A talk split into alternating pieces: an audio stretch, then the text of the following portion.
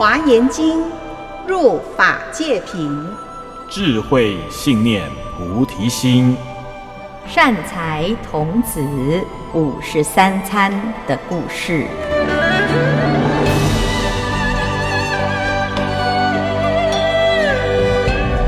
各位听众朋友，大家好，我是圆道禅院住持建辉法师。今天我们继续来分享善财童子五十三餐的故事。善财童子这一次见到的这位瞿波女，她实在非常特别。当她在谈她过去如何与佛陀结下殊胜的缘分这一段故事啊，师父听了之后，戏称她叫做相亲百问。为什么叫相亲百问？我们一般。要寻求自己是不是能够有一个理想的伴侣，通常就是调查他的身家背景，乃至于他的价值观、他的人生观，或者是他的性格，还是他的所求。那刚刚呢，这个太子啊，就提出了同样的问题。妙德女听到太子讲：“你孝顺父母吗？恭敬师长吗？学习佛法吗？”我将来是要出家的，你能够接受我把所有的一切都舍掉，来修行，来布施给众生吗？啊，那一般呢，相亲啊，你是不会这样讲，怎么会有可能去嫁给一个会出家的人呢？没想到啊，童女听到了太子这样说，非常的欢喜。她说：“哎呀，我听了太子讲的这一些内容。”您就是我要找的那一个人。原来我从过去到现在啊，始终看不上这些所有的追求者，就是因为他们的价值观跟我完全的不相符合。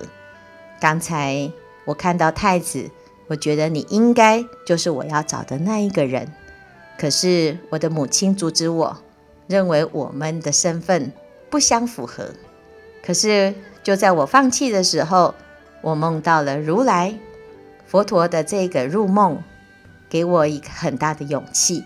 我觉得他应该是在提醒我，也许我们试试看，而且也透过我来邀请您一起去供养佛、听佛说法。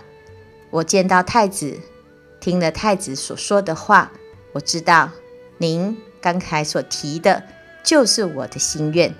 我们也许。可以试试看，就是同路之人，同行同愿同修。当童女这样回答的时候，太子最高兴的是，他透过童女的口中听闻了圣日生如来的名号，欢喜异常。他心里面想：既然童女梦到了佛，表示我跟佛是有缘的，我们就一起去见佛吧。所以呀、啊，太子跟童女两个就结伴要去见佛陀了。来到了道场，见到佛陀非常的庄严，大众很欢喜，顶礼佛。听了佛陀的说法之后呢，在这个佛法当中得到很大的领悟。太子与妙德女告别了佛陀之后，回到皇宫，两人去见。太子的父王，太子跟父王说：“大王当知，胜日生如来已经成佛了，现在就在我们这个城市的外面，这道场当中啊，正在弘法。”大王一听，他就跟太子问：“他说是谁跟你说这件事？是天上的人吗？还是谁呢？”太子就告诉王说。就是这一位妙德童女呀、啊，王一听就非常的欢喜。他的重点不在于他的太子怎么遇到这个女女孩子，而是竟然我们这个国家有一尊佛成佛了，这真是千载难逢的好姻缘呐、啊。于是他就便把他的王位马上转让给太子，叫太子。当下登基，他舍弃了他的王位，带着他的随从一起去见佛。他说他要去跟着佛修行。王子突然一下子就变成国王，他就接受了这个任务，因为他要发心护持他的父亲去修行。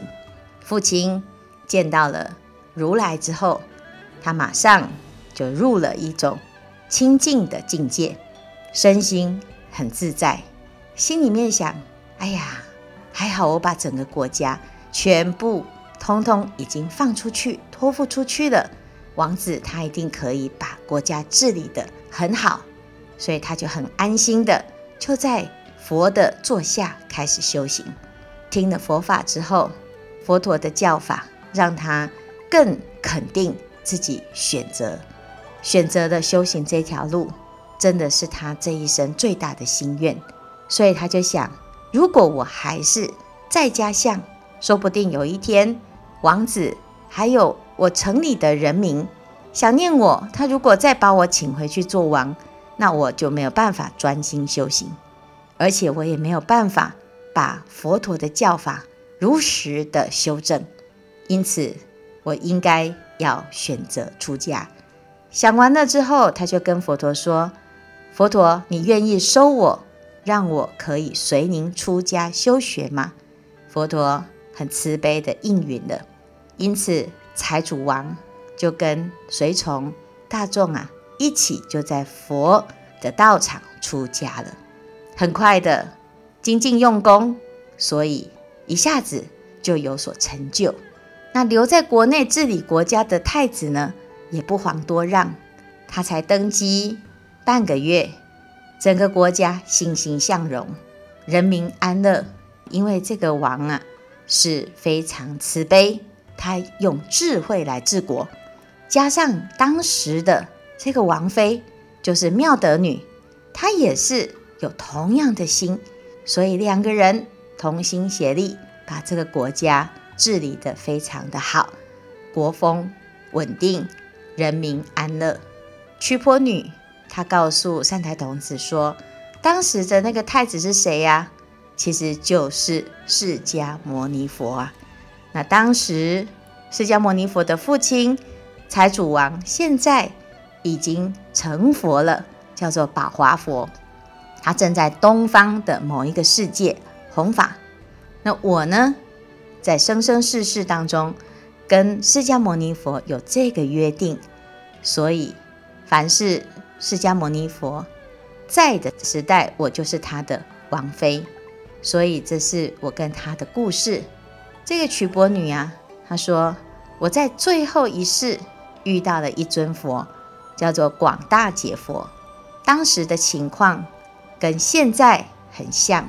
我遇到了佛之后呢，佛陀的开示让我得到现在我所学到的三昧观察菩萨三昧海解脱法门。所以你问我什么时候有这样子的因缘呢？我跟你讲的故事啊。是如实的，我自己亲身经历。善财童子听了瞿波女的故事啊，非常的欢喜，非常的感动。这是一段浪漫的相遇，也是一段殊胜的相遇。人生在世有很多的缘分，有的缘分可以长长久久，端赖我们用什么心情来延续这样子的缘分，在修行的这一条路能够。同餐能够互相体谅、互相陪伴、互相成长，这都是自己可以努力追求所成就的殊胜的因缘。我们希望啊，大家听了这个故事之后，也用同样的心情来经营自己的感情，来跟珍惜我们身边的伴侣。那么每一个人都是妙德女，每一个人。也都是善财童子。我们下一次再来听善财童子五十三餐的下一段姻缘。